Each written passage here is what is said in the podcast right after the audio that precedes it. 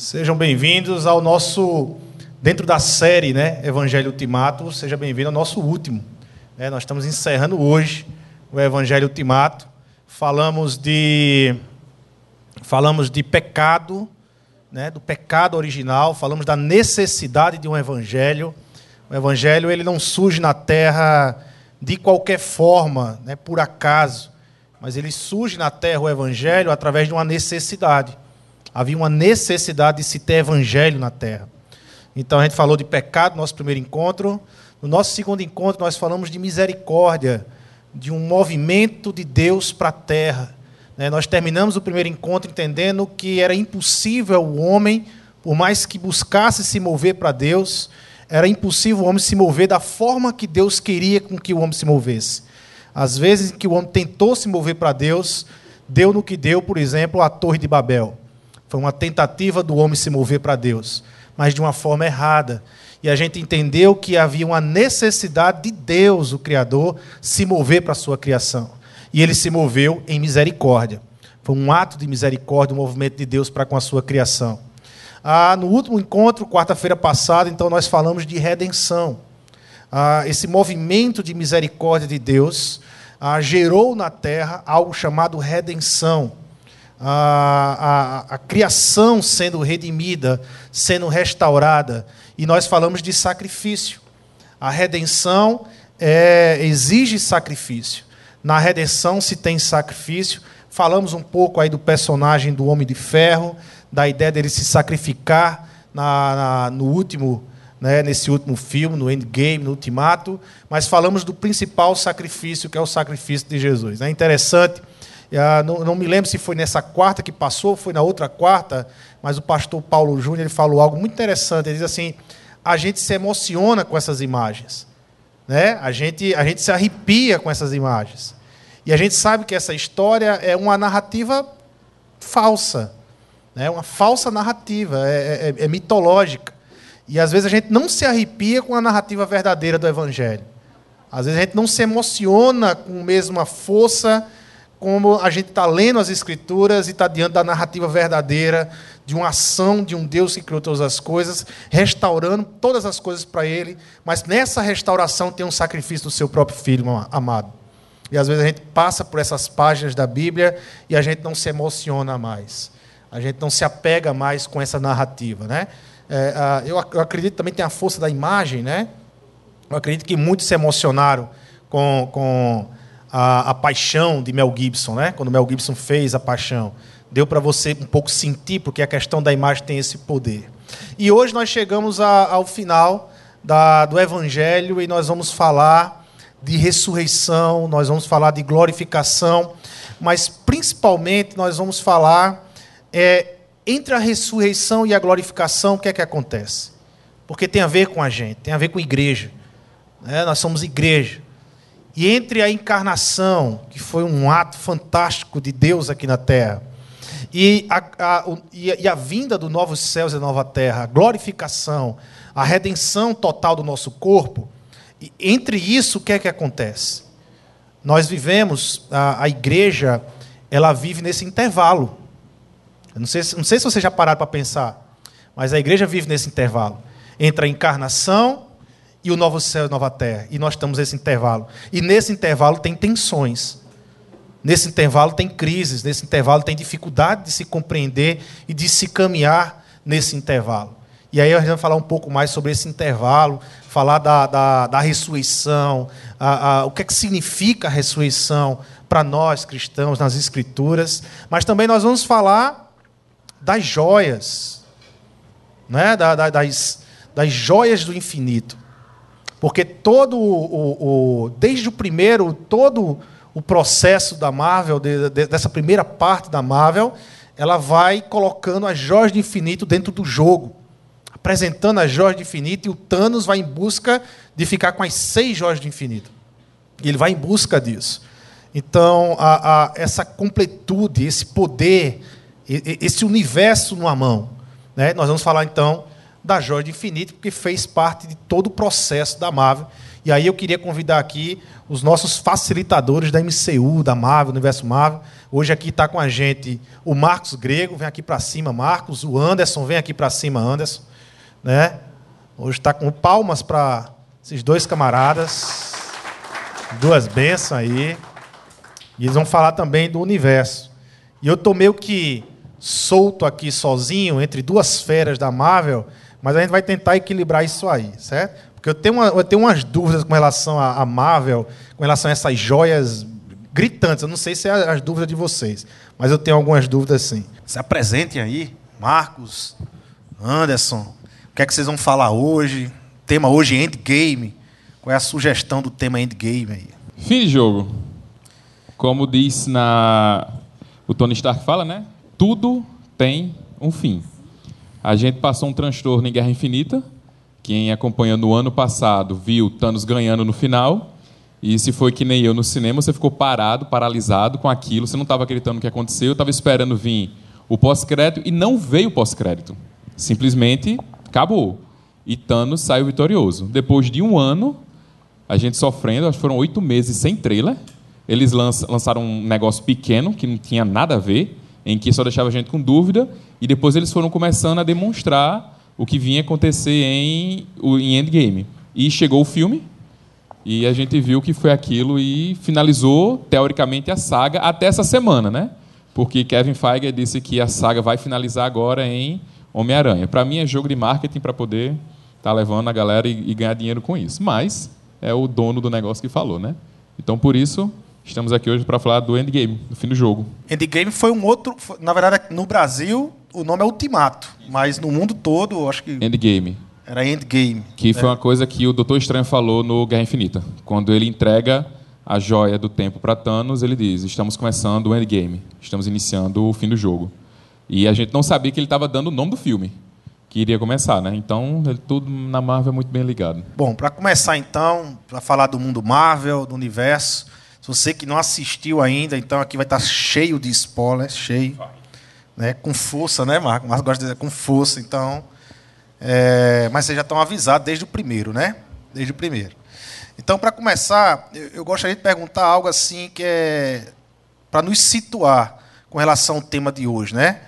É, qual é a importância das joias do infinito no mundo Marvel, que elas representam, que gira em torno delas neste universo, o universo Marvel? Hum. Ou seja, qual a importância? Ela é, é fundamental para você compreender o universo Marvel ou nem tanto? Qual é o peso dela no universo Marvel? Para a gente olhar para as joias do infinito, a gente tem que entender quem são elas, de onde elas surgiram, o que, que aconteceu, e a gente tem que ser remetido a HQ. Na HQ, elas foram criadas por quatro entidades cósmicas, que na Marvel, vocês vão observar isso, que existem as entidades cósmicas, são poderes é, cósmicos que regem o universo, todo esse universo e os outros universos. Então, eles vão regendo isso. E disse que as joias de infinito surgem, quem vai falar isso é o colecionador, no filme Guardiões da Galáxia 1, que no início haviam seis singularidades e explodiu tudo e houve o início do universo. É uma coisa que a gente conhece bem, né? Deus disse que haja luz, houveram as seis joias do infinito. Explodiu tudo e começamos o, a história. Essas seis joias, elas guardam aspectos do universo. Então, são seis: espaço, tempo, mente, alma, poder e realidade. E elas guardam a existência do universo. Se vocês pararem para observar, cada uma delas vai ser ligada a um desses aspectos: espaço, você utilizando a joia do espaço, vai para qualquer canto do universo. Tempo, você consegue alterar fluxos temporais, para frente, para trás, dar pausa na vida e tudo mais. Mente, você tem acesso a todas as consciências no universo. Não é somente dois, três, quatro, não. São a todas as consciências. É, realidade, a realidade que nós vivemos. Você pode alterar essas coisas. Quem viu o filme viu que em Tormo no Sombrio, aquele elfo negro lá, ele tentou mudar a realidade do universo, transformando tudo em, em trevas. Alma tem acesso a todas as almas do universo. E a última poder, você ganha um poder infinito, que você pode destruir é, planetas inteiros com um, um simples movimento.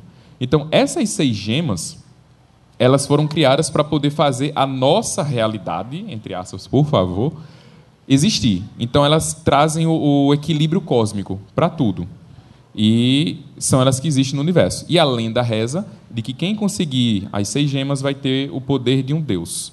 Por isso Thanos estava indo atrás das seis.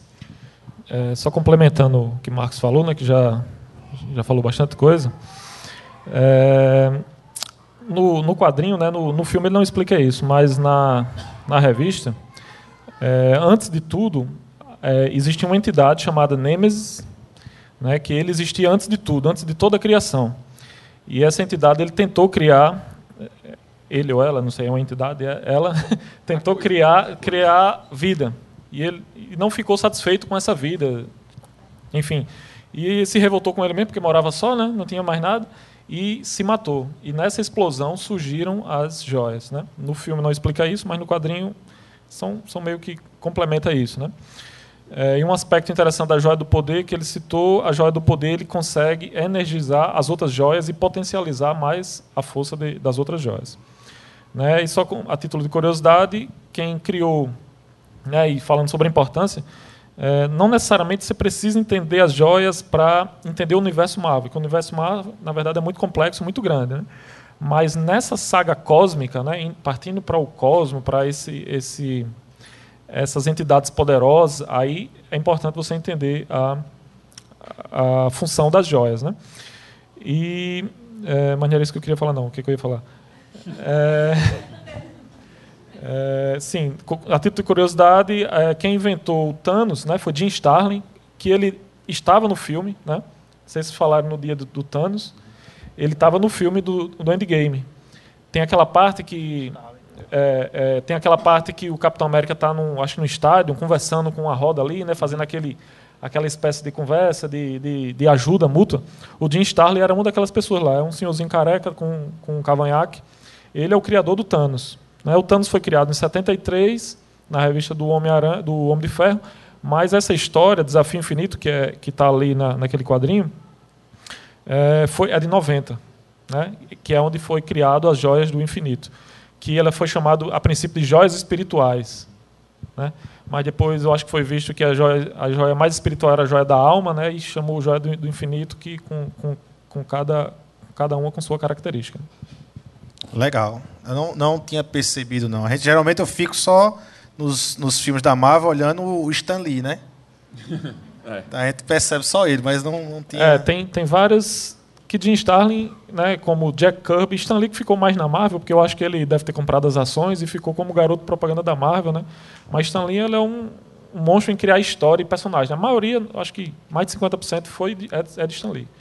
Mas tem muitos outros escritores que inventaram. Né? Toda essa parte cósmica da Marvel, o pai é Jim Starlin, né?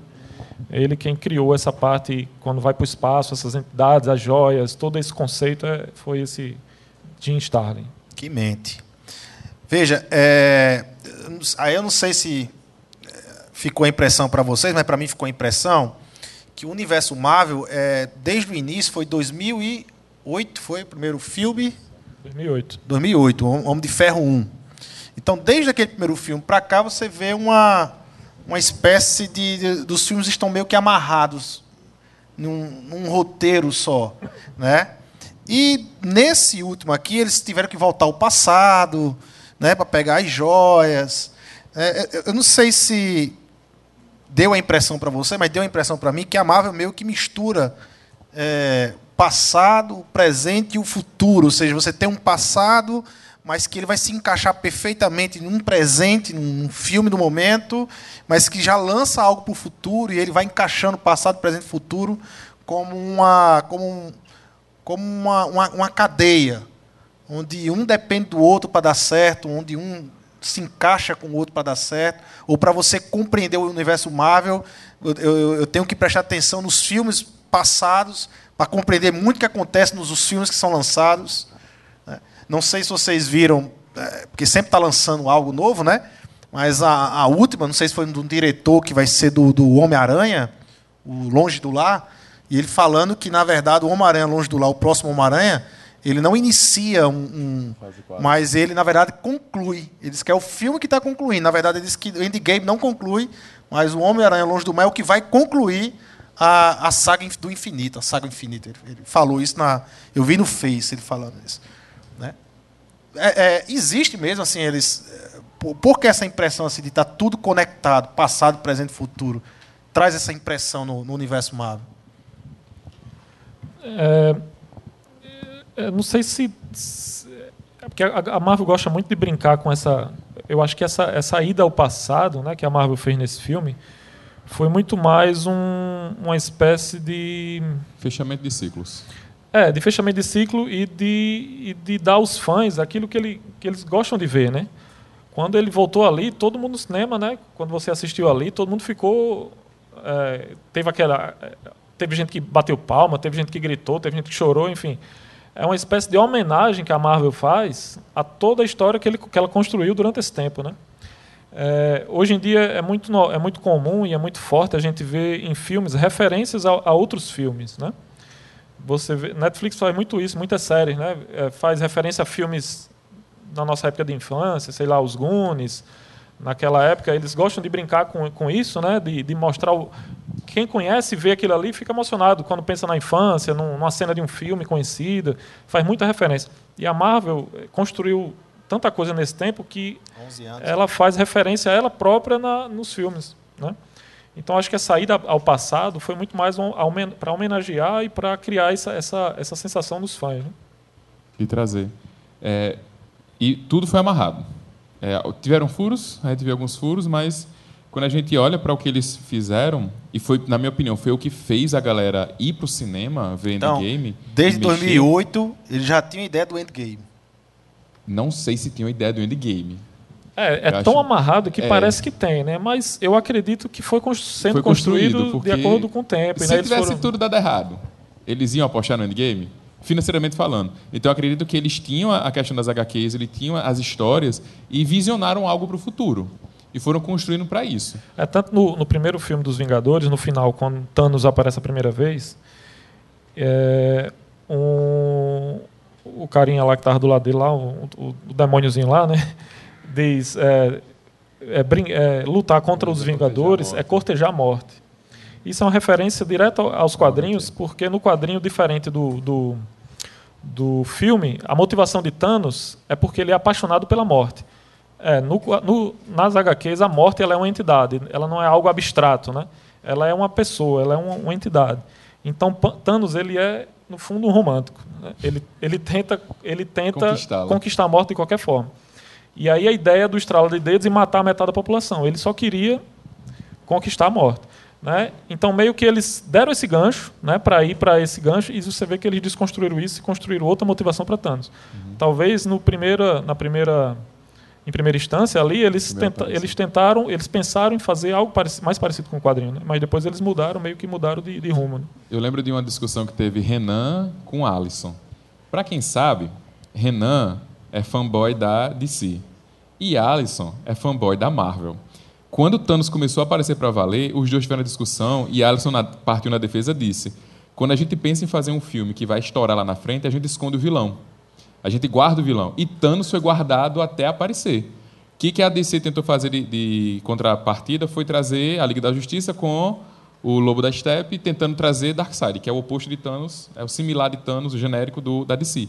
Então, a construção do personagem, a construção de quem Thanos é e da história, para mim, para chegar em Endgame, teve tanto sucesso porque você fez os personagens no passado, crescendo cada um deles até chegar no Endgame. Quem acompanhou desde 2008, a saga inteira, é, foi literalmente uma vida. São 10 anos, 11 anos que a gente foi construindo. Então, para poder chegar aqui, e a gente olha para Endgame, brincando em voltar, na Batalha de Vingadores 1, voltar na batalha lá do, do Guardião da Galáxia, voltar para isso tudo, é retomar, é ver isso tudo e trazer para a gente. Né? Quem não gostou da briga do Capitão América contra o Capitão América?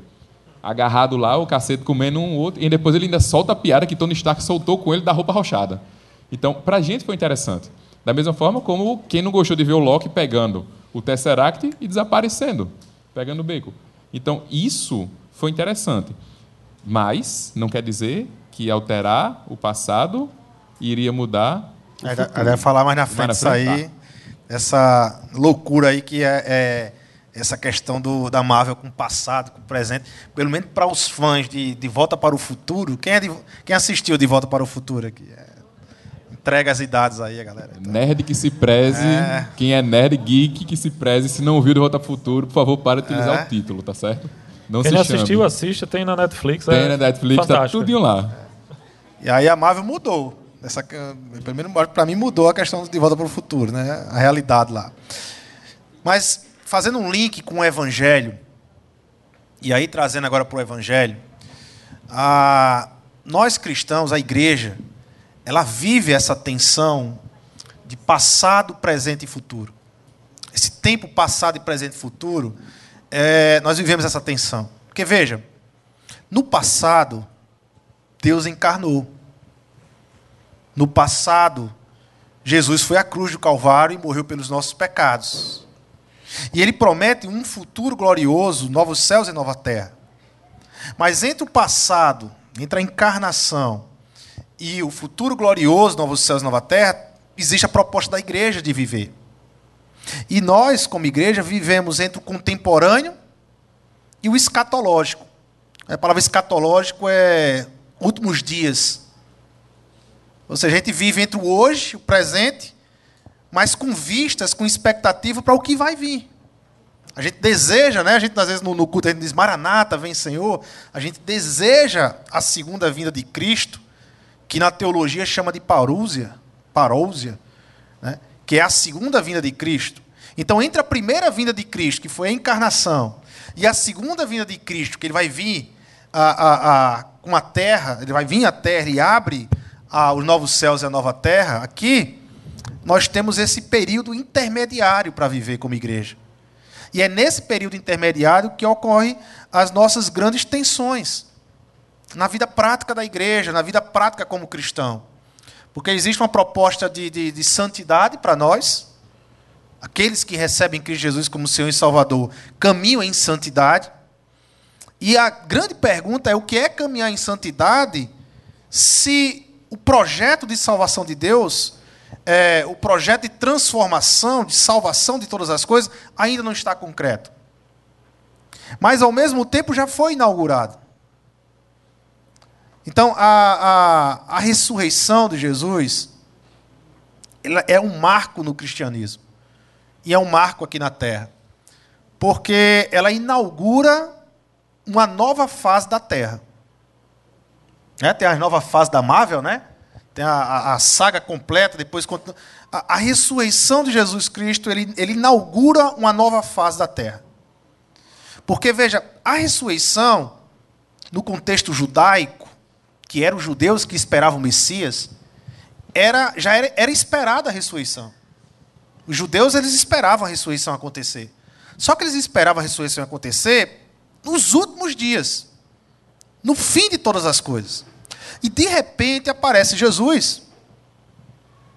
E ele traz a experiência da ressurreição, que para o povo judeu, aquele povo que esperava o Messias, das profecias, eles esperavam apenas no último dia, quando todas as coisas fossem julgadas, e aí ocorreria, ia ocorrer a ressurreição, aconteceu naquela época.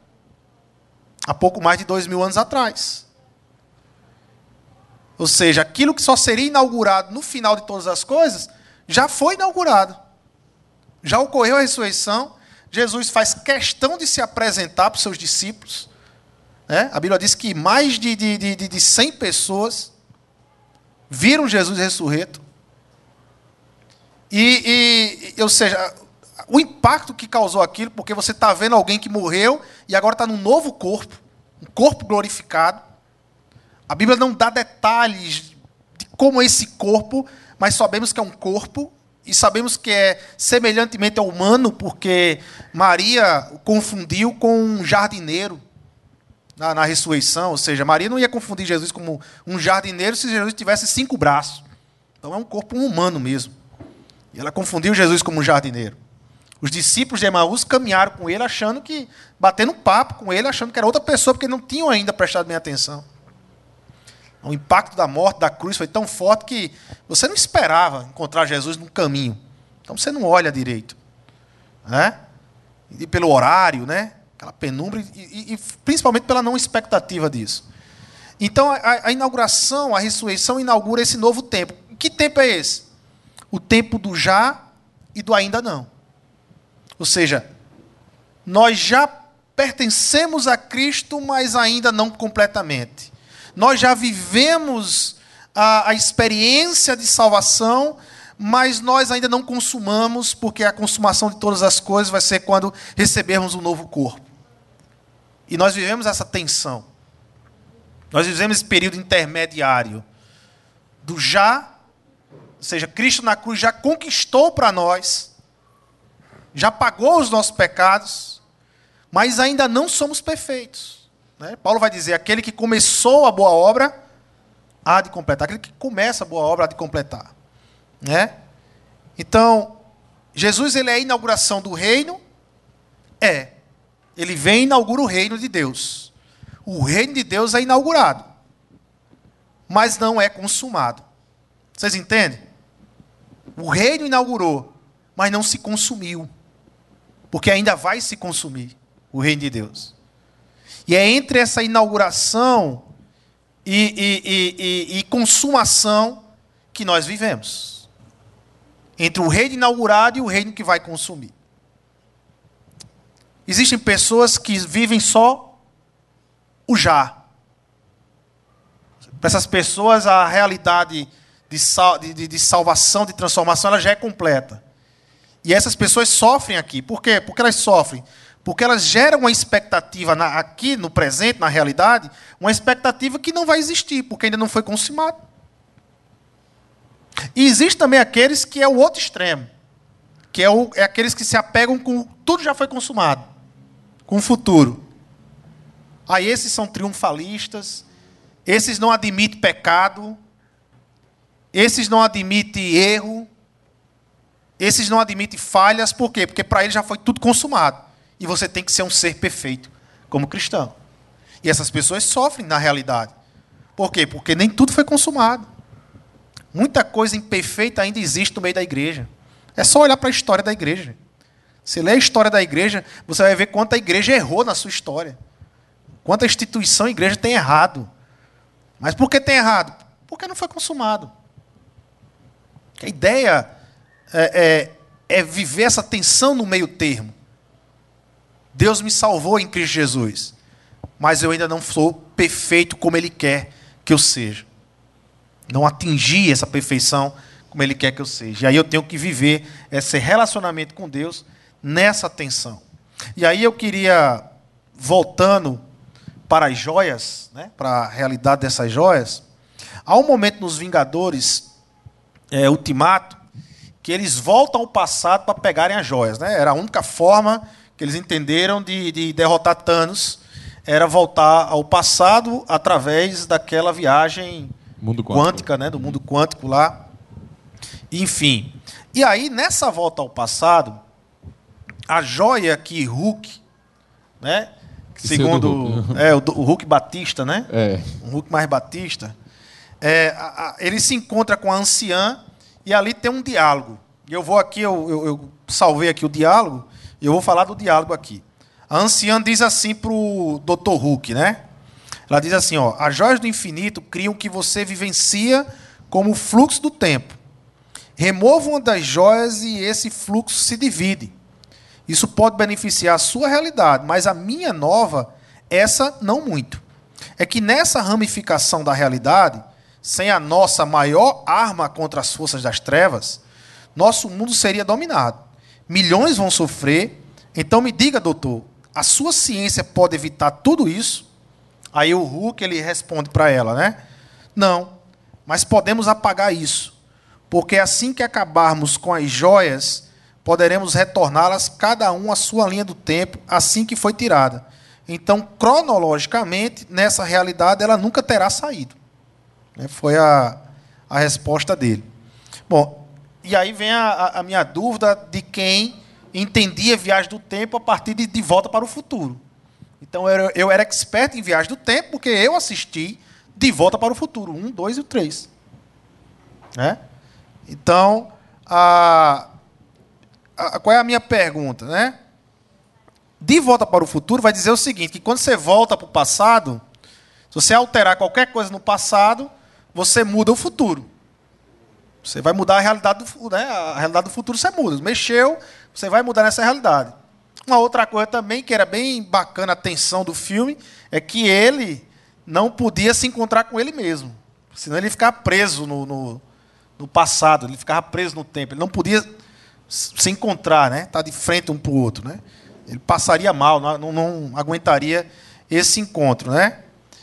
E só que parece que na Marvel eles mudam essa ideia de volta ao passado. Aí eu queria que você explicasse para a gente que mudança é essa. A Marvel ela trabalha de uma forma diferente, né, com essa volta do passado. E no Homem-Aranha de Volta ao Lar, é, Longe do Lar, que vai sair agora, eles falam sobre multiverso. Porque abriu algo na, na, na mexida do tempo. O que é multiverso? Para a gente assistir Homem-Aranha Longe do Lar, a gente meio que se situar quando ouvir essa palavra multiverso. Vamos começar por partes, né? É, primeiro, tempo. Viagem do tempo, né? É um dos maiores problemas que a gente encontra em filmes, porque até então era decidido o quê? Se você volta no tempo, qualquer coisa que você alterar vai alterar no seu presente. Então, De Volta ao Futuro diz isso. Você voltou, faça o que acontecer, não mude nada. Tente voltar e não mexer em nada, porque vai alterar o tudo. E você volta para o futuro de uma forma completamente diferente. Quem viu o efeito borboleta também um clássico, vai perceber que quando ele alterava qualquer coisa no passado, que ele fazia os pulos que ele dava, ele alterava o futuro e sofria as consequências dessa alteração. Então a regra, até então a regra de viagem no tempo era: eu volto, eu mexo, tudo muda. Então qualquer coisa que eu possa fazer muda. Em Vingadores, eles trazem uma, uma determinação de destino absoluto. O que aconteceu, aconteceu. Ponto. Não é alterado. Essas voltas no tempo, eles abrem o que a anciã chamou de fluxos temporais, ou é, realidades paralelas. Ou seja, se eu conseguisse voltar no tempo, ao meu tempo de vestibular, e na hora de fazer a inscrição, eu mudasse a minha, a, o curso que eu escolhi para passar, eu não mudaria quem eu sou hoje. Eu criaria uma nova linha do tempo para mim lá naquele tempo. Então, é isso que a anciã demonstra. E é isso que a Marvel vem trazer para a gente essa questão. Eles dizem, ó, é absoluto. Tanto que o que aconteceu não pode ser mudado. O que eles fizeram com os Gay Joyas foi trazer o povo de volta, mas a história estava escrita. Morreu todo mundo, sumiram por cinco, por cinco anos, depois eles voltaram, mas aconteceu aquilo. Eles e... até brincam, né? O, o Homem-Formiga fala: Não, mas se a gente voltar e mexer, eu não posso me encontrar. Aí o. É o não sei se é o Tony Stark fala sério que você está se baseando no, em De Volta ao futuro, futuro, né? Eles já fazem referência ao, ao filme também. E a gente olha e vê que eles voltam, fazem uma bagunça completa e eles criam a partir daí diversas linhas temporais. Uma delas, que foi uma das que os fãs mais gostaram, foi a de Loki, né? Que Loki estava morto, porém ele roubou o Tesseract e ele foi embora. Automaticamente ali foi criada uma nova linha temporal para Loki. Uma nova realidade, é isso? Uma nova realidade que a gente entra agora isso. na brincadeira do multiverso. Inclusive vai ter uma série do Loki, né? Vai no, no canal da, da Marvel lá, da Disney, né? Vai ter uma série do Loki, provavelmente vai ser esse Loki que fugiu com o Tesseract lá, né? Isso cria é, essas novas realidades. Aí entra no negócio de de como é o nome, Homem-Aranha. O que é multiverso? É uma palavra estranha para a gente que tem acompanhado Isso. o filme da Marvel, né? Multiverso é eu dizer que em algum universo paralelo eu sou o Capitão América. Tem uma versão minha que é o Capitão América. A gente, é 616 a Terra, né? O universo que está. O universo da Marvel, que está acontecendo nos filmes agora, é o número 616. No, nas, o, nos quadrinhos, isso, é, nos quadrinhos isso é, há muito tempo muito já, é, já, é, já é manjado isso, né? É, não é, é tipo, que... chegou agora, mas nos quadrinhos, meu amigo, Tipo, tem trocentos universos paralelos. É o que Stephen Hawking colocou como, se não me engano, teoria das cordas. Que tem vários universos paralelos, um do lado do outro, coexistindo, em cada um você é uma pessoa diferente. E vamos na maconha que a gente entende, entendeu? A gente vai e funciona. Mas entenda uma coisa: o universo, o universo não, o tempo, o destino em Vingadores é absoluto. Multiverso, aí vai para é. tu multiverso porque a, a, ideia deles era voltar com as joias de outras de, do passado, né? Ou seja, de outras realidades e fazer desfazer o que Thanos tinha feito, né? O plano deles era depois voltar e, e devolver as joias para cada realidade, né? Foi o que o Hulk combinou com a anciã lá, né? Só que de brinde veio o Thanos do passado junto, né? Que aí teve aquela guerra lá na, na realidade deles, mas foi do Thanos do passado, né? Veio outro Thanos, o, o Thanos atual. Eles enfrentaram lá no, naquele outro planeta no início do filme, né? Foi. E tentaram, tentaram pegar as joias, só que eles não, eu destruí as joias. Aí por isso que ele teve essa ideia de voltar em outra realidade para pegar as joias. E aí, é, né, como Teoricamente se, ele destruiu é, as joias. É. Mas aí assim, é como se fosse uma linha do tempo, né? Imagina uma linha e aí, se você volta para o passado nesse ponto, aí cria uma realidade. Só em você pisar nessa realidade, cria outra, cria outra paralela. Então, passa a existir duas realidades paralelas, parecidas, mas que, teoricamente, a partir daquele momento, eles vão correr de forma diferente. Né? Você pode ser o Capitão, Capitão América numa realidade, mas na outra você é. Darth Vader. Darth Vader, é. Dá certinho. Então, o, o fato do Capitão América voltar idoso não Eu... quer dizer que a gente não vá mais ver ele Rapaz, aquilo foi uma exclamação do roteiro, entendeu? É, ali foi. do eu acho que foi o maior foi furo do filme que não foi explicado. Foi né? fanservice, foi fanservice. Se ele foi para outra realidade e, teoricamente a realidade não interfere na atual, como é que ela apareceu na atual idoso lá, né? É, foi um. um é, um isso negócio. aí. Depois, Deus quiser, a Marvel vai, o que a vai gente explicar queria, O que a gente queria ver de Capitão América era o quê? Ele com Peg Carter dançando, tendo filhos, casando e felicidade da família. Ponto. É. Teve. Aí deram pra gente isso. Porém, abriram um buraco. Enorme no roteiro. Eles quiseram fazer como na, na, tem, uma, tem uma parte nas HQs que o Capitão América ele perde o soro e fica velho, né? porque ele, o, o que deixava ele jovem era o soro do super soldado. E ele perde o soro, fica velho, e quem vira o Capitão América é justamente o, o Falcão, né? que ele deu. Aí quiseram fazer algo parecido com o quadrinho, mas aí eles fizeram dessa forma aí, né? o Capitão voltar para o passado e voltar idoso. Não sei se ele vai continuar mentoreando o, Falcão. o Falcão lá, né? Como nas, nas HQ, ou se ele vai finalizar a história dele a partir daí, né? Mas a partir de agora, o, o Falcão lá é o Capitão América, né? Aí, se for como na HQ, ele vai ter as asas dele, vai voar com o escudo e vai virar o Capitão América de asas. Olha aí. Capitão América voador. Voador. É, melhora, né? É... E o, o, só para finalizar essa questão, é uma, é uma pegada interessante do, do, do destino absoluto, porque serve muito para a gente, né? Se a gente para para observar, tudo que aconteceu nas nossas vidas aconteceu, ponto. Não tem o que a gente faça que vá mudar o que aconteceu. Ponto. Para a gente, na vida real. Não adianta, não vai voltar no tempo, não vai mudar nada, não vai acontecer. Aconteceu, estamos aqui, ponto. Só temos uma opção, que é seguir em frente. Que é o que Thanos aconselha, eles não seguem, mas seria o, correto, entre aspas, a se fazer. Marx é um é, defensor de Thanos. E voltar defensor. ao passado de vez em quando é bom para a gente ver onde a gente errou, para a gente consertar daqui por diante. Né? O passado é. não se mexe mais. Isso, gente. É? Então, retornando aqui para o Evangelho, a gente compreende, então, o, o, o, tempo que nós estamos vivendo. Né? A gente vive entre a encarnação e o novo céus e a nova terra. Né? Entre a ressurreição, o Cristo que venceu, mas a vitória que ainda não foi consumada. É, é esse tempo que a gente vive. E mesmo entendendo esse tempo que a gente vive, isso não significa que eu e você, a gente não vai ter crises por causa disso. E a gente não vai ter tensões por causa disso. É, a gente é envolvido nesse tempo e a gente tem tensões por causa disso. E aí eu queria aqui, ao longo do nosso bate-papo aqui, é, expor para vocês cinco tensões, cinco crises, cinco dificuldades que, como igreja, a gente tem de viver o Evangelho. Ou de compreender o tempo que a gente vive olhando para aquilo que Cristo fez por nós, mas ao mesmo tempo desejando aquilo que vai vir, o novo céu e a nova terra, certo? E, e, e sem abandonar o presente, sem tirar os olhos do presente. Eu não sei se vocês lembram aqui na, nas Escrituras, mas em Atos capítulo 1, quando Jesus está na sua ascensão aos céus, né?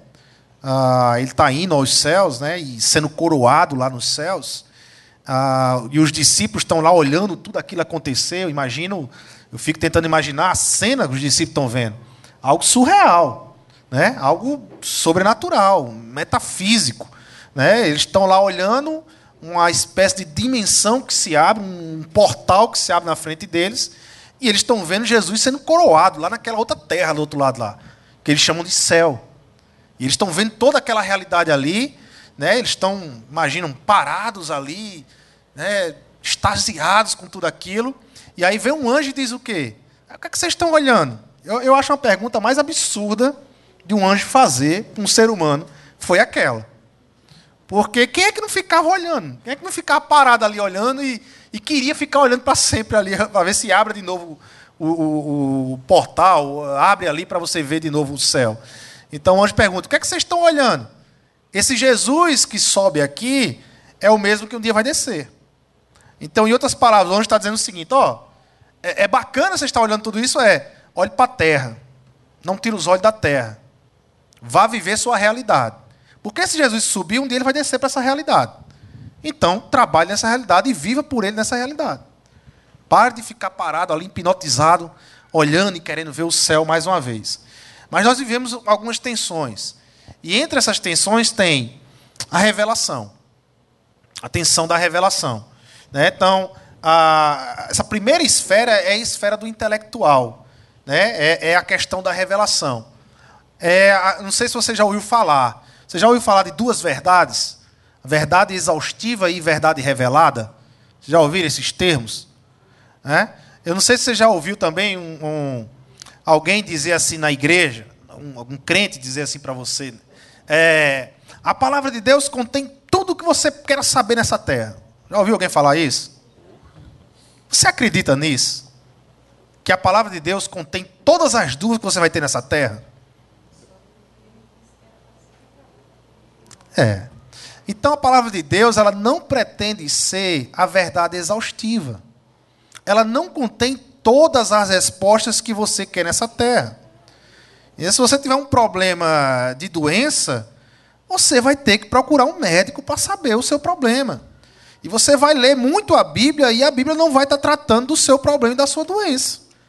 Você vai ter que procurar na ciência alguém que sabe da sua doença e que vai tratar a sua doença. A Bíblia ela não se propõe ser verdade exaustiva. Isso é uma invenção. Porque foi uma invenção? A questão dos extremos. É quem acha que todas as coisas já aconteceu.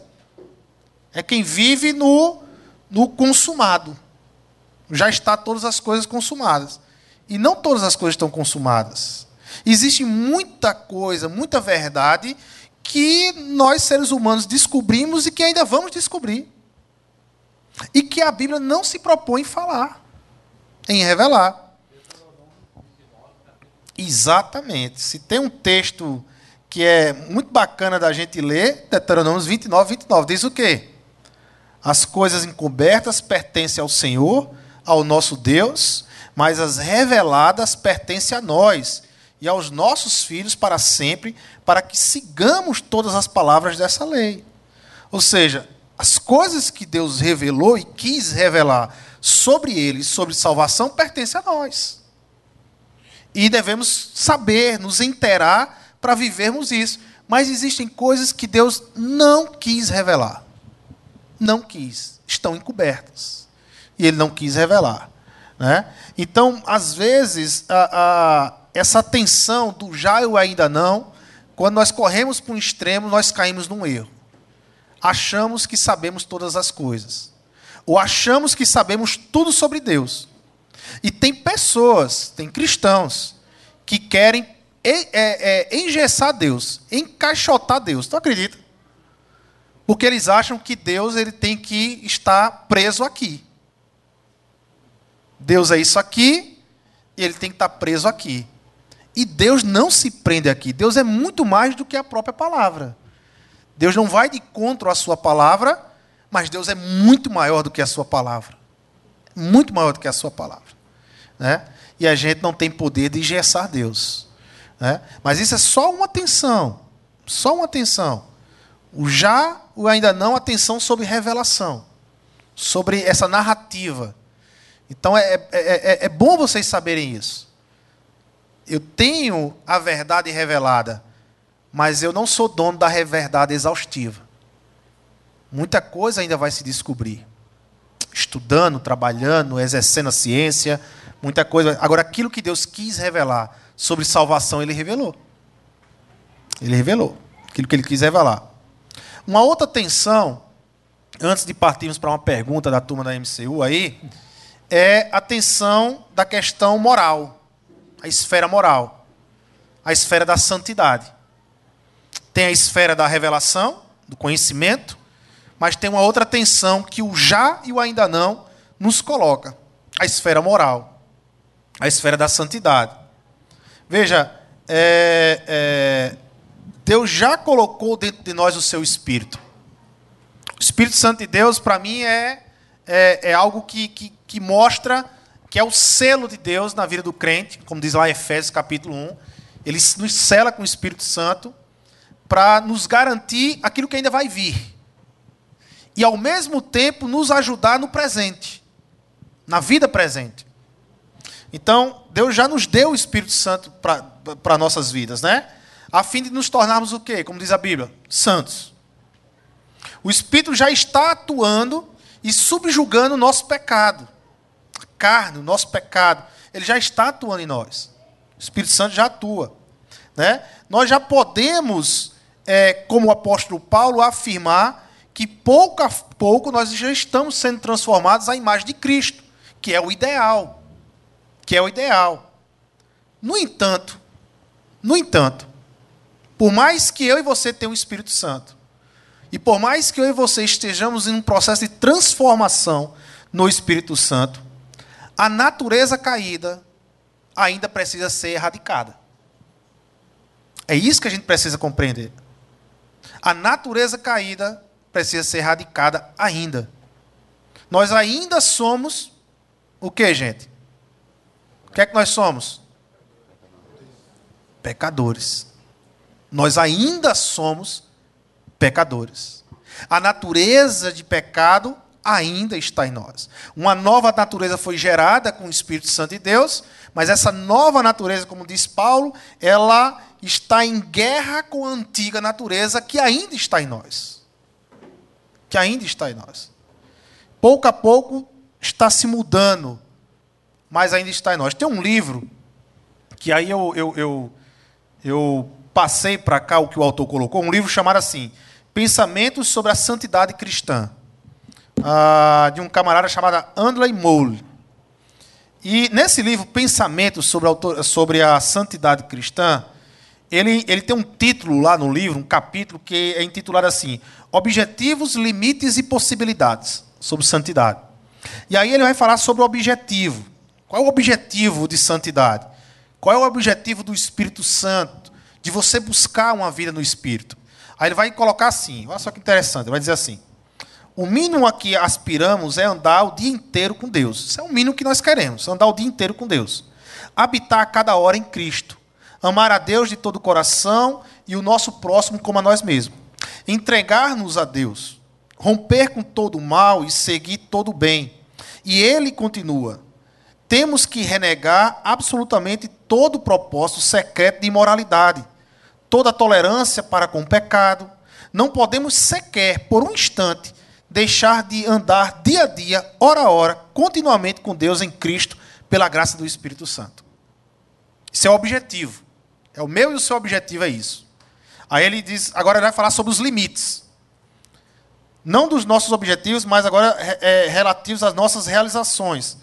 Ele acrescenta: eu afirmo com absoluta convicção, baseado não só na experiência da igreja, como também na infalível palavra de Deus, que no mistério das coisas haverá limitações até o fim.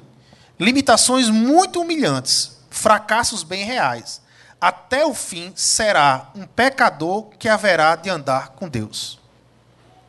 Até o fim, até o último suspiro que você tiver nessa terra, você vai estar sempre sendo, até você sair daqui, um pecador andando com Deus. Um pecador andando com Deus. Ou seja, existem limites. Existem limites para amar, existem limites para você conseguir amar uma pessoa, existem limites. E é o pecado. Nos limita a isso. O corpo nos limita a isso. Né? E quando você está lendo a Bíblia, você vai, vai ver vários momentos, vários momentos, a, a Bíblia mostrando a realidade pós-queda e os limites. Os limites que traz a realidade pós-queda. É? Então, aquela parábola do bom samaritano, mais uma vez retornando a ela, aquela parábola do bom samaritano, e você vê a ação do bom samaritano, não é linda aquela ação? Não é fantástico aquela ação? É, é o ideal. Mas cá para nós aqui, você vive o bom samaritano todos os dias da sua vida? Você consegue ser bom samaritano todo dia na sua vida? Então, a parábola do bom samaritano, Jesus não contou para que a gente imitasse o bom samaritano. A parábola do bom samaritano, Jesus contou para o doutor da lei, para dizer ao doutor da lei o seguinte: você não consegue amar do jeito que a lei de Deus pede para você amar. Você não consegue. Deixa eu contar uma história para você. Aí Jesus conta a história do bom samaritano. E ali, naquele momento, é para o doutor da lei se ajoelhar, pedir perdão e clamar por quê? Por graça e misericórdia. Deus, chegue com a tua graça e misericórdia, porque eu não consigo atingir esse nível de amor todos os dias da minha vida. Eu não consigo amar o meu próximo e nem mesmo ao Senhor todos os dias da minha vida. Se não for a tua graça e se não for a tua misericórdia sobre mim, eu não tenho como andar todos os dias com o Senhor. Eu não consigo andar todos os dias com o Senhor. Essa é a nossa realidade. Um povo pecador que depende da graça e da misericórdia do próprio Deus para andar com Deus. Para andar com Deus. E se eu não compreendo isso, muito provavelmente eu vou virar um legalista, um religioso, achando que eu vivo no, no nível daquele samaritano, mas eu não vivo no nível daquele samaritano. Eu não vivo naquele amor daquele samaritano. Então é melhor ser verdadeiro com Deus e se entregar à graça e à misericórdia dele e tentar, em alguns dias, conseguir aquilo, do que ficar se enganando e achar que é um bom samaritano aqui na terra. Que a gente não é. Que a gente não é. Mas voltando aqui para o universo Marvel, né, antes da, de falar da terceira tensão, desse já e ainda não, que ocorre na vida do cristão, é, uma curiosidade: com todas as joias, Thanos não seria onipotente e onisciente? Essa é uma curiosidade minha. Então chega um momento do universo Marvel que Thanos junta as seis joias. Então, se ele junta as seis joias, a minha ideia é que ele, no universo Marvel, ele vira um deus. Onisciente, onipotente, né? E aí a minha pergunta é: como é que você derruba um deus com seis joias? Porque aí, aí eu ia perguntar para vocês que entendem, mas foi um furo da, da, da Marvel? Ah, e aí eu me lembro que ah, foi Bia que colocou, né? Não, mas ele estava sem a, manopla, tal, sem a joias quando ele está na fazenda. Mas eu estou falando quando Tony Stark, e ele está com as joias lá, e Tony Stark toma as joias dele. Thanos não é onisciente? Thanos não é onipresente? Como é que você consegue fazer isso? Ele com esse... É possível ou foi um furo ali, meio que da Marvel? Rapaz, quando a gente olha, é, ter posse das seis joias transforma você num Deus. Você é onisciente, você é onipotente, você não é onipresente. Você tem acesso a todas as mentalidades, a todas as consciências vivas do universo, assim que você também tem acesso às suas almas e tudo mais direitinho. Você está lá. Você não pode ser, teoricamente, destruído. Sendo que, como a gente viu no, no episódio de Thanos, o Thanos do futuro era um. O Thanos que veio do passado para o futuro era outro. O Thanos do futuro se comportava como um deus. Ele entendia o fardo das joias, ele percebia isso. O Thanos do passado, ele era louco. Então o que ele queria era quebrar a casa e matar todo mundo. Quando a gente para para pensar, Thanos foi derrotado, a gente entra no pequeno problema, porque na minha cabeça ele não foi derrotado. Porque se você tem, aí vai ter confusão porque Anderson disse que ele foi derrotado. Vamos lá. Se você tem a onisciência e a onipotência, e você passou cinco anos escondido no planeta, o que você faz com todo esse poder, toda essa sabedoria cósmica, tudo isso? Eu, fosse eu, eu iria para frente, para trás, queria saber o que o universo inteiro está pensando de mim, eu acessaria todas as mentes, fazia tudo isso.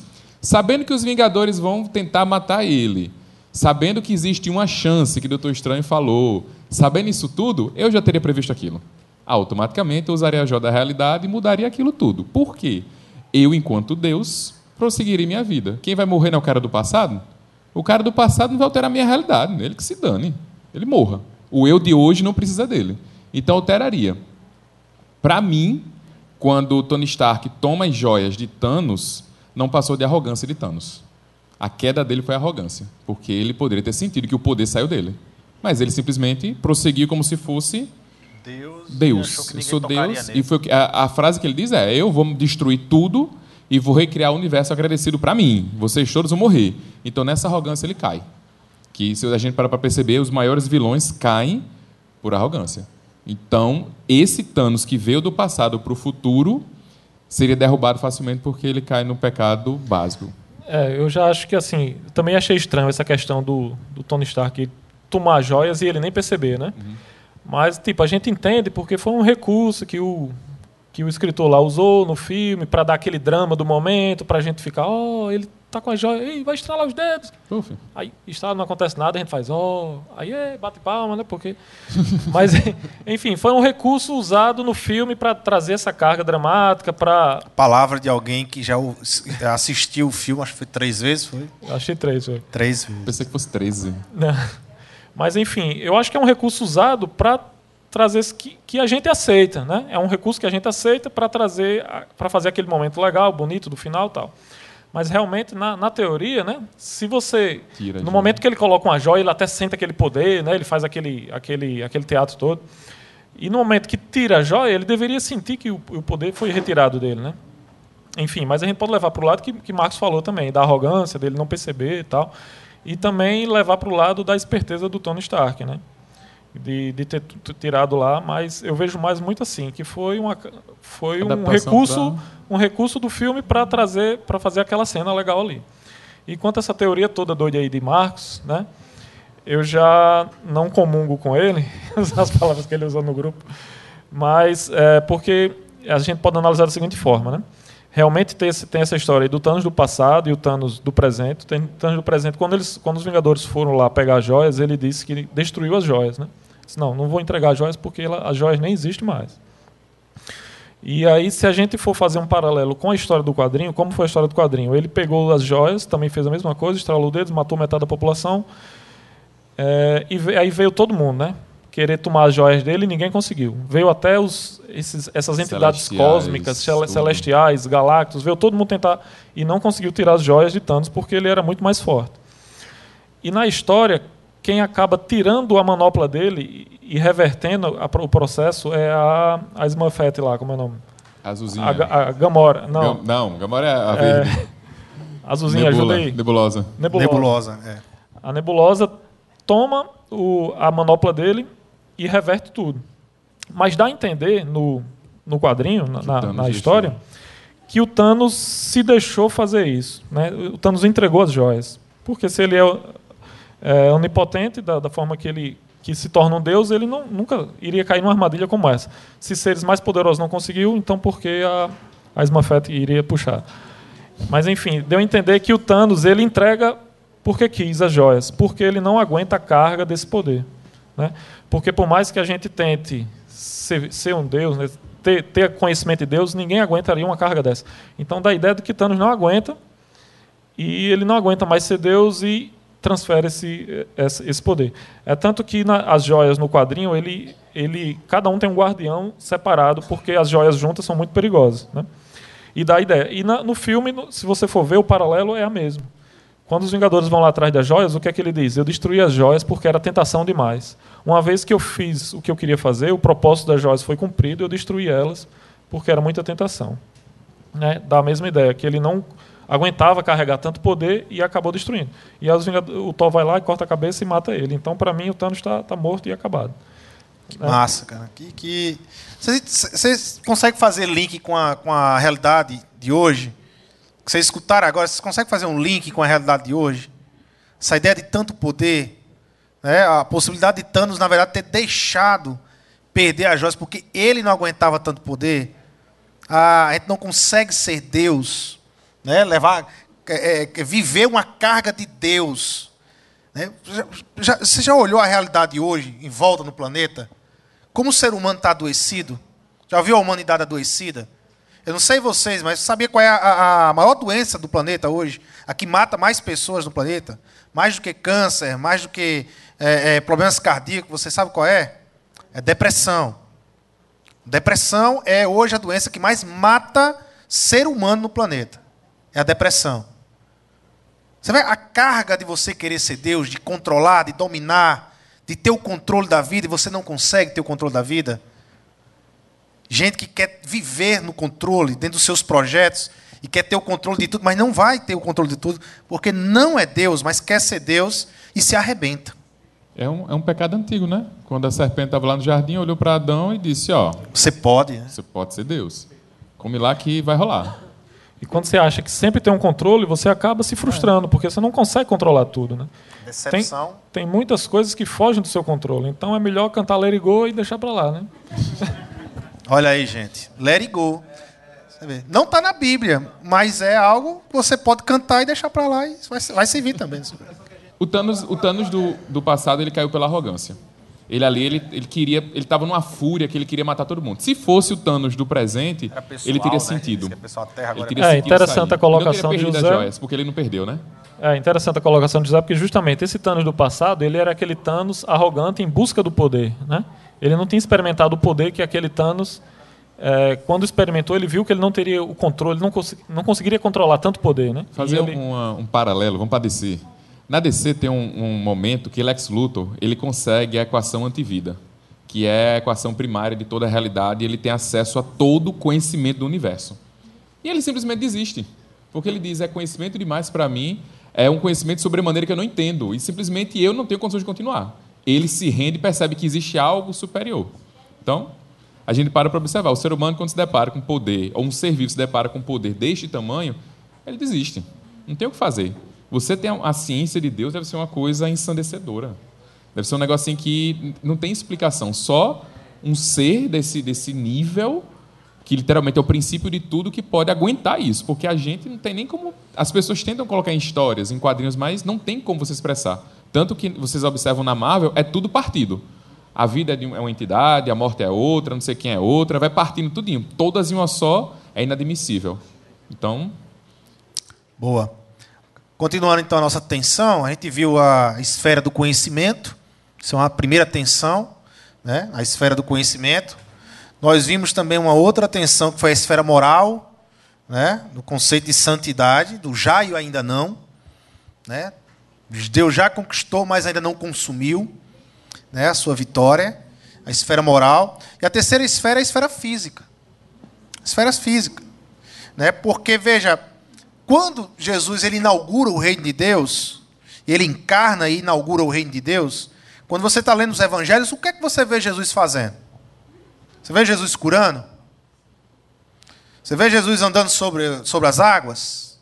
Algo sobrenatural, né? Você, você vê Jesus curando, andando sobre as águas. Você vê Jesus expulsando demônios. Então você vê um reino de Deus que inaugura na terra e está em afronta, está em combate direto com o reino das trevas que se instaurou na terra. E é como se Jesus, é, na pessoa de Jesus você lê o evangelho e diz: opa, o reino chegou. E, e como é que eu vejo que o reino chegou? Olha os demônios sendo expulsos. Olha o coxo voltando a andar. Olha as pessoas voltando a ter esperança. Né? Olha o cego voltando a enxergar. Olha a tempestade sendo controlada. Né? Ou seja, o reino de Deus foi inaugurado. E quando o reino de Deus foi inaugurado, foi inaugurado também com muito sobrenatural. Os apóstolos também receberam a, a poder para realizar muitas maravilhas. Ah, esse é um aspecto do reino de Deus. Mas o reino de Deus se consumiu? Está consumido o reino de Deus? Então não pode ter, e não, você não pode ter expectativa de cura total. Você não pode ter expectativa de cura total. E aí você tem que fugir dos extremos. O que é os extremos? Ah, existem aqueles que se apegam ao passado e dizem: ah, eu acredito na cura total e todo mundo tem que ser curado, e crente que é crente não adoece.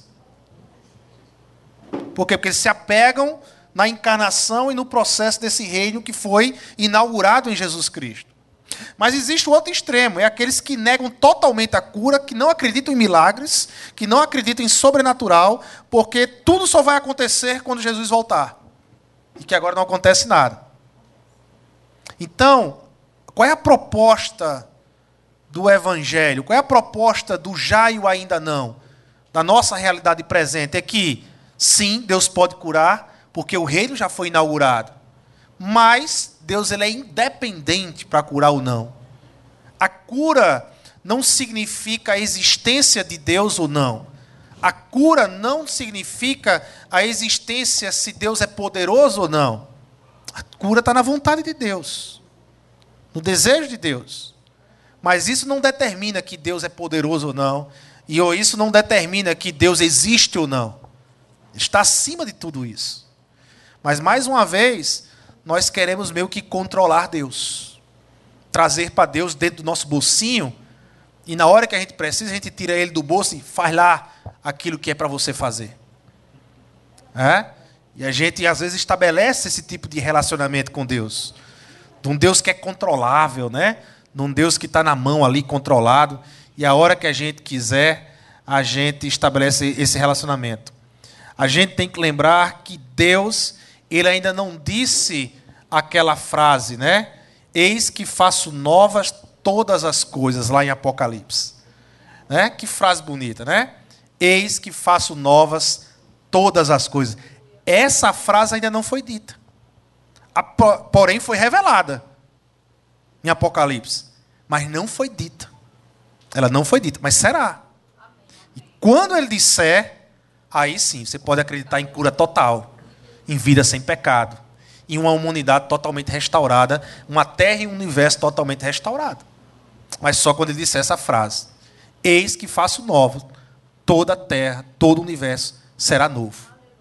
Ponto final. Da mesma forma que ele criou a terra com a palavra, ele restaurará completamente a terra e o universo com a sua palavra. Da mesma forma, a palavra de Deus tem poder. Resumindo, aqueles que descartam a possibilidade dos milagres hoje estão se esquecendo do já, do reino. Enquanto aqueles que veem neles a evidência da chamada vida cristã normal, estão esquecidos do ainda não, do rei. Nós precisamos viver esse equilíbrio. Já o reino foi inaugurado, mas ele ainda não é consumado. Não é consumado. Então ele ainda não é perfeito. Não é. Você experimenta o reino de Deus. O que é igreja? Vocês já foram para restaurantes. Num restaurante você já teve a experiência de estar esperando o prato principal que você pediu e o garçom chegou com uns pedacinhos de pão, ou às vezes uns queijinhos, alguma coisinha para você degustar antes da, do prato principal? Você já teve essa experiência no restaurante? Pronto. A igreja, nós somos isso. Nós não somos o prato principal. O prato principal ainda vai vir. Nós somos o deguste. Aquele para abrir o apetite. Quando você está na igreja, você experimenta aqui e acolá você experimenta alguma coisa do reino de Deus. O reino de Deus vai ser mais ou menos assim, mas vai ser muito melhor. Ainda não é o prato principal. É só um deguste a igreja. Certo? A, a gente tem que chamar as pessoas para degustar antes do prato principal. É, é, a, é a, missão da igreja, né? E, a, e aí eu teria uma outra pergunta. E aí foi uma pergunta que teve no nosso primeiro Café com Bíblia. A gente está chegando já para o final, para concluir. Mas aí eu queria fazer uma pergunta para a turma da MCU, que foi uma pergunta que fizeram no primeiro Café com Bíblia, só que aí a gente não teve tempo de responder, e aí eu achei muito oportuno responder a pergunta hoje. Né? A pergunta era assim: por que as histórias da Marvel têm muita ligação com as histórias da Bíblia? A Marvel é cristã? a, a, a, foi uma pessoa que perguntou. Tem, eu, eu também tenho essa impressão. Parece que tudo se conecta com histórias da Bíblia e tal. C.S. Lewis dá ponto seguinte, diz que tudo na criação, tudo na criação, ela vai refletir o Criador. Querendo ou não, existe fagulha de Deus, da glória de Deus, em tudo que a gente vive. Então, observar essas fagulhas da glória de Deus, colher essas fagulhas, adorar a Deus por conta dessas fagulhas, é para nós um privilégio. Porque a gente consegue enxergar um filme da Marvel ver um sacrifício de uma pessoa por todo o universo, pela salvação de todo mundo, e perceber que eles estavam tentando imitar o caminho de Jesus Cristo. E ver que ele ali tentou salvar todo mundo e morreu. O nosso Salvador morreu, mas ressuscitou. Ponto. Então, é, é algo incompleto, que eles querem porque querem mostrar que existe um caminho, e esse caminho aponta de forma gritando para Deus. Sempre aponta para Deus. A gente para para observar, tudo aponta para Ele. E pronto. É como o Marcos Eberlin fala, né? Deus é exibido é, é amostrado e exibido. Exagerado, né? Exagerado e exibido. E tudo aponta para ele. Vai chegar nele. É, eu acho que acho que uma conversa que até a gente teve é que a narrativa do, dos filmes, da maioria dos filmes, principalmente das, dos filmes de heróis, segue muito a narrativa bíblica, né? Que é uma narrativa que funciona, né? Que todo mundo conhece. Chama a atenção do ser humano. chama a atenção do ser humano. Então, realmente a Marvel, a DC, insere muito, muito isso na, na, nas histórias, né? Sempre tem aquela questão do é, tem muito na questão dos filmes que, que eles chamam de um recurso chamado Deus Ex Machina, que é na hora que ninguém consegue ver uma saída, né?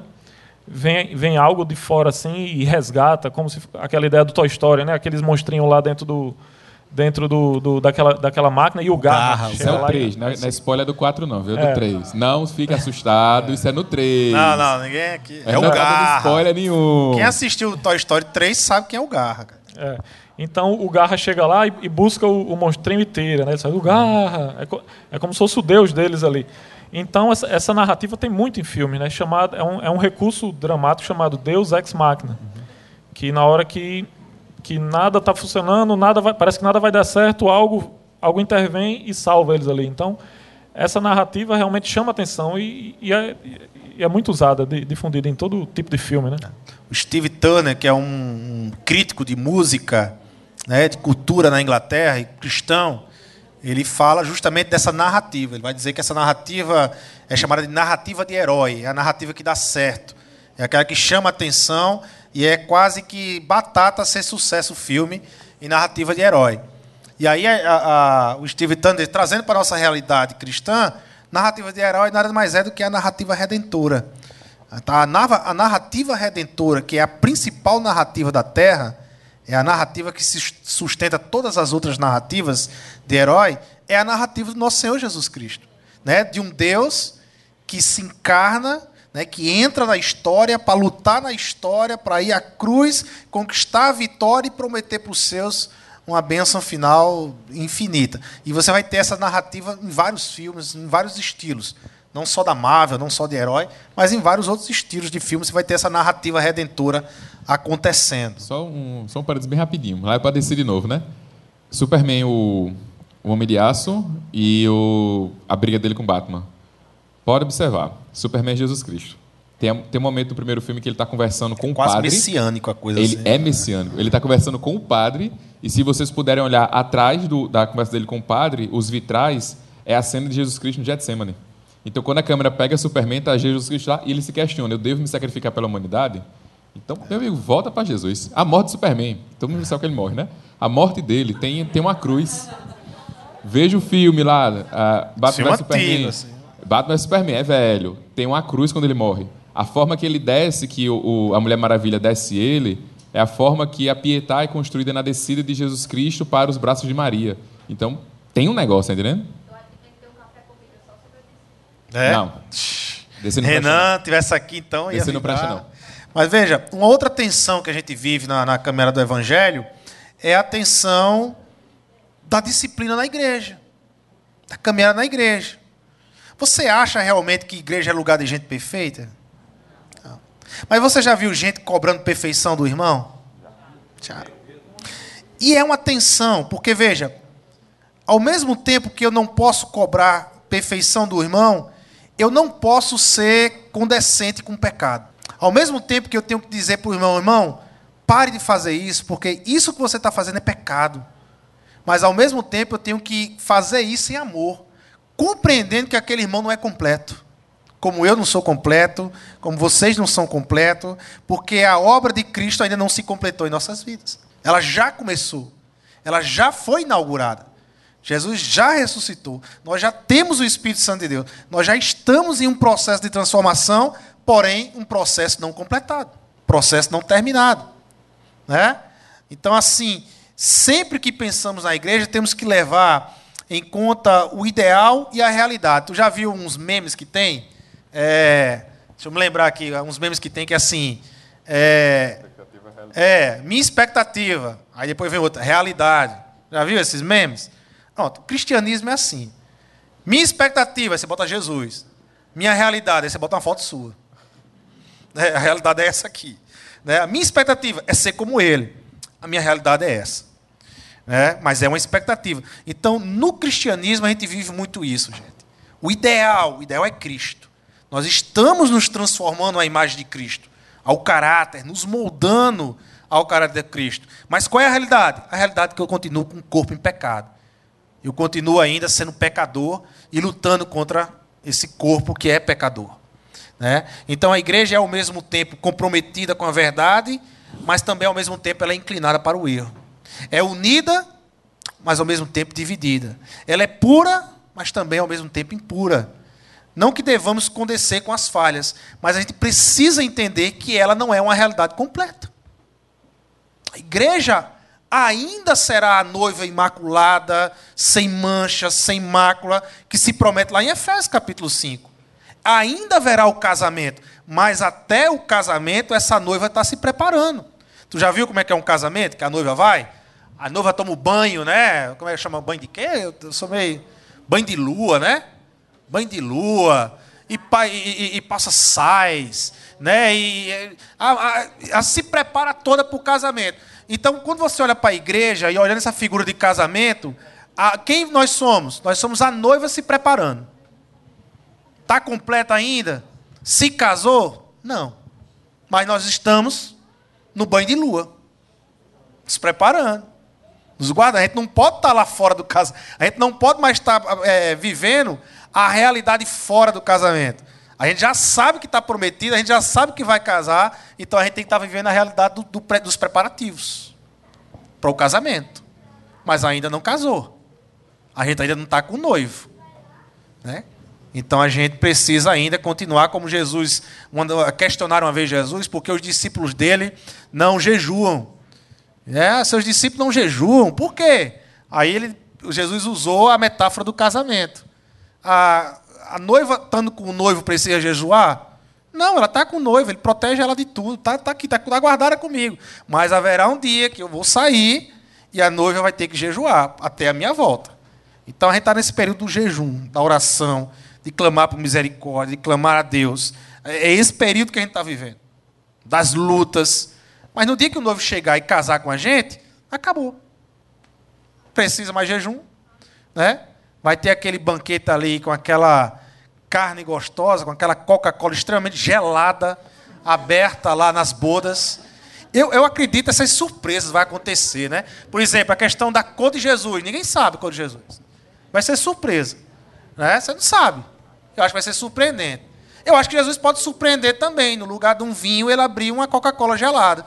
Diz aquele irmão que sempre condenou a Coca-Cola. É, aqui pode, né? Porque, porque o corpo não está mais, né? Não, não, não, não, né? O corpo está glorificado, não perde mais. É? Então, mas é só especulações de um cara que gosta de Coca-Cola e precisa parar de tomar Coca-Cola. Aí não para de tomar Coca-Cola, mas ele fica lutando contra a Coca-Cola. Mas a minha esposa, ela entende o já e o ainda não que eu vivo. Nesse já e ainda não, eu ainda tomo uma Coca-Cola que é colar. Né? A Paulo ele vai dizer lá em Efésios, um texto muito conhecido e muito bacana, fala da nossa realidade. Efésios 4, 3. Diz assim: Esforça-nos diligentemente por preservar a unidade do espírito no vínculo da paz. Ou seja, Paulo está pedindo para a gente se esforçar para manter a unidade no espírito que nós temos, somos um só espírito, a unidade pelo vínculo da paz. Por que Paulo está pedindo para a igreja se esforçar? Porque é esforço. Porque a gente tem uma tendência a querer brigar um com o outro e não estar em unidade. A gente tem uma tendência a nos separar e não nos unir. Então Paulo diz: olha, se esforce, porque enquanto o reino não for consumado, vai ser um esforço ser um aqui na terra. Vai ser um esforço. É possível? Claro que é possível, né? Temos um só espírito. Mas deixa eu perguntar então. É, uma última pergunta pessoal da Marvel. A Joias do Infinito ela traz um equilíbrio para o universo Marvel, ou seja, existe algo nesse universo que é além delas? Ou é a Joias do Infinito que equilibra o universo Marvel e outra? Todos os filmes da Marvel giram em torno dessa joia, de conquistar as joias, dessa luta pelas joias. No final, sempre vai ser as joias algo que vai decidir ou não. A Marvel tem hora que se desprende das joias e esquece as joias e vive outra realidade. É, no caso dessa fase da Marvel, né, desde o início foi proposto isso das joias, né? Então os, todos os filmes giraram em torno dessas joias, mas a Marvel tem muito mais coisa do que essas joias, né? Inclusive nas revistas tem entidades mais poderosas do que as joias. Já teve tem uma história, por exemplo, na Marvel que tem até a ver com o multiverso, né? O Doutor Destino, que é um dos vilões bem conhecidos que não está no, nos filmes ainda, né? Que é o é, um dos inimigos do Quarteto Fantástico, talvez ele venha a ser inserido no futuro é, ele ganha o poder de um Deus e ele destrói todas as realidades e cria apenas uma realidade do jeito que ele quer. Aí tem até um mapa como ele faz o planeta, tal, é bem interessante. E, inclusive, aí os Vingadores portando a manopla do infinito vai tentar lutar contra ele e ele destrói simplesmente as joias e a, e a manopla, né? Então tem mais pano para manga, né? O, aí agora acabando essa fase, inclusive as joias foram destruídas, né, Marcos? as joias foram destruídas e então vai ter é, provavelmente vai ser inserido um vilão muito mais poderoso do que as joias. Né? É, já estamos falando aí de dois vilões, um vilão na Terra e um vilão cósmico, Faz sentido. uma ameaça muito mais poderosa do que Thanos. Né? Faz sentido. Faz sentido. Gente, a quinta e última tensão, a tensão social, da esfera social. A esfera social. Veja, a, a igreja é aquela que luta pela justiça aqui na terra, ela é a igreja que luta pela justiça. Nós precisamos olhar por aqueles a, a, mais à margem da sociedade, nós precisamos olhar para esses que estão à margem da sociedade. Mas o mundo vai ser perfeito agora com a igreja? Nós vamos conseguir, como igreja, acabar com a pobreza do mundo? Não. A desigualdade social, ela vai continuar até Jesus estabelecer novos céus e nova terra. Ah, não vai ser estruturas sociais, não vai, não vai, não vai ser governos. Agora, os governos precisam, a, a, e a gente precisa pressionar os governos para lutar contra a, a desigualdade social. A igreja precisa estar lutando contra isso, né? Trazendo amor, trazendo transformação na medida do possível. Mas a gente não vai mudar essa realidade. Essa realidade só vai mudar quando Deus estabeleceu novos céus e nova terra. Ela vai existir essa realidade. Então, mais uma vez, a gente fugindo dos extremos. Mais uma vez, a gente fugindo dos extremos. Qual é um extremo? É achar que a igreja vai mudar a realidade social do planeta. Não vai. Qual é o outro extremo? Por eu saber que a igreja não vai mudar a realidade do planeta, eu vou fechar os meus olhos para quem está precisando. Não. Nós somos enviados. Nós somos enviados. Entendeu? Até acontecer o que acontece lá em Apocalipse 21, Eu gosto muito de Apocalipse 21, porque ele, ele, ele, ele estabelece algo sobre novos céus e nova terra. Ele dá uma direção de como é que vai ser. Ele diz assim: novos céus e nova terra, nos quais habita a justiça. Ou seja, qual é o sinal que o novo céu e a nova terra inaugura?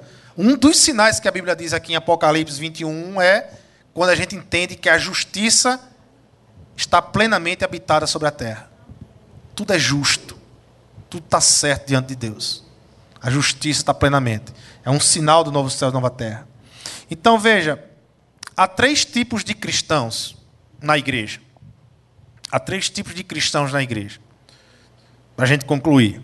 Há três tipos de cristãos. Primeiro, os cristãos do já. Estes são os otimistas radiantes, enfatizam com razão o que Deus já fez por nós através de Cristo e nos concedeu em Cristo. Parecem acreditar que a perfeição já pode ser alcançada aqui e agora. Eles me lembram aqueles crentes de Coríntios a quem Paulo escreveu: vocês já têm tudo o que precisam, já são ricos, vocês já se tornaram reis, e nós não. Paulo falando com ironia para os crentes de Coríntios, né? Ou seja, vocês acham que já conseguiram tudo. Tudo já está consumado. Tudo é perfeito. Nós não cremos nisso. Nós, não participamos desse mundo perfeito. Porque nós temos falhas. Nós não conseguimos entrar aí. Porque nós temos falha. Então, esse é o primeiro crente. É o cristão que se apega com já. Ele acha que tudo já aconteceu. E não aconteceu. Ainda não foi consumado o reino. Existe o segundo cristão, é o cristão do ainda não. Tem um cristão do já, mas tem um cristão do ainda não. Estes fazem muito bem o estilo do pessimista deprimido.